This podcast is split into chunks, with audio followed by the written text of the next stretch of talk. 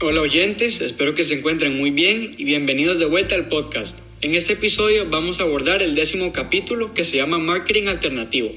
Creo que ustedes estarían de acuerdo conmigo que hoy en día hay demasiado marketing de muchas empresas con una variedad de productos y servicios que se encuentran en muchos canales tradicionales y esto puede resultar abrumador.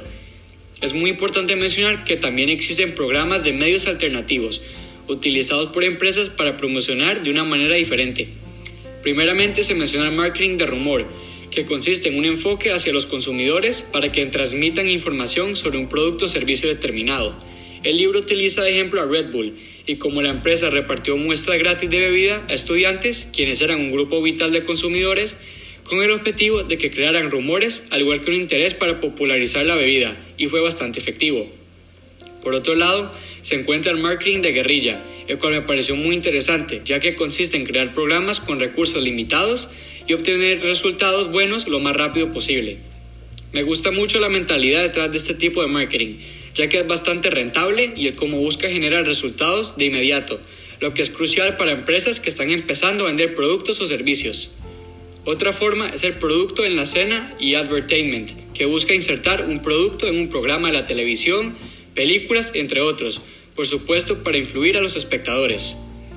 Por último se encuentra el marketing de estilo de vida, y este busca, como lo dice el nombre, vender un estilo de vida, e identificar métodos que tengan una semejanza con los pasatiempos del público al que se quiere llegar. Como ejemplo, se me ocurren los de Nike, y el como busca vender un estilo de vida deportivo, audaz y sano por medio de sus productos. No podemos olvidar el hecho de que para que los programas de medios alternativos funcionen efectivamente, se debe escoger el lugar adecuado para estos.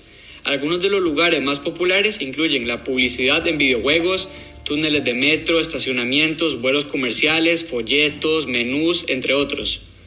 Como experiencia personal me gustaría decir que el marketing de rumor o de boca en boca es el que más impacto tiene en mí de todos los que mencioné anteriormente. La razón de esto es porque si un amigo o familiar me recomienda un producto, por ejemplo unos zapatos, probablemente los termine revisando y hasta comprando, ya que viene recomendado directamente de ellos y probablemente yo se lo termine recomendando a otras personas para que hagan lo mismo. Oyentes, muchísimas gracias por escuchar este episodio.